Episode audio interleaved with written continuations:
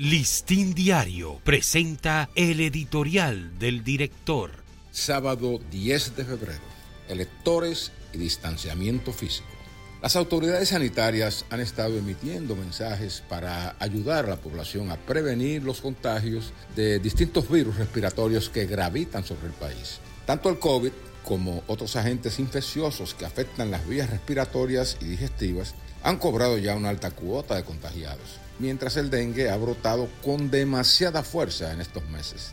Uno de los consejos más prácticos es el uso de mascarillas en lugares cerrados y centros médicos. Tengan honor los ciudadanos a algunos de los síntomas característicos que ocasionan estos virus. Y otro es el de mantener cierto distanciamiento físico en espacios donde se aglomera mucha gente, en adición a las mascarillas. Como la campaña electoral es un factor relevante en el incremento de los casos de contagios ya que en las actividades abiertas o cerradas participan muchedumbres, las posibilidades de contraer virus se tornan mayores.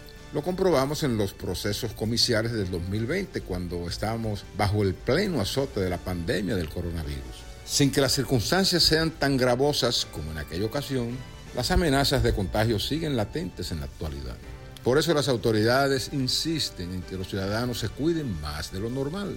Para las elecciones municipales del próximo domingo 18, convendría que la Junta Central Electoral incluya en su protocolo de votaciones la regla del distanciamiento de los electores en las filas de sus respectivos colegios. No es nada que cueste trabajo o que sea imposible.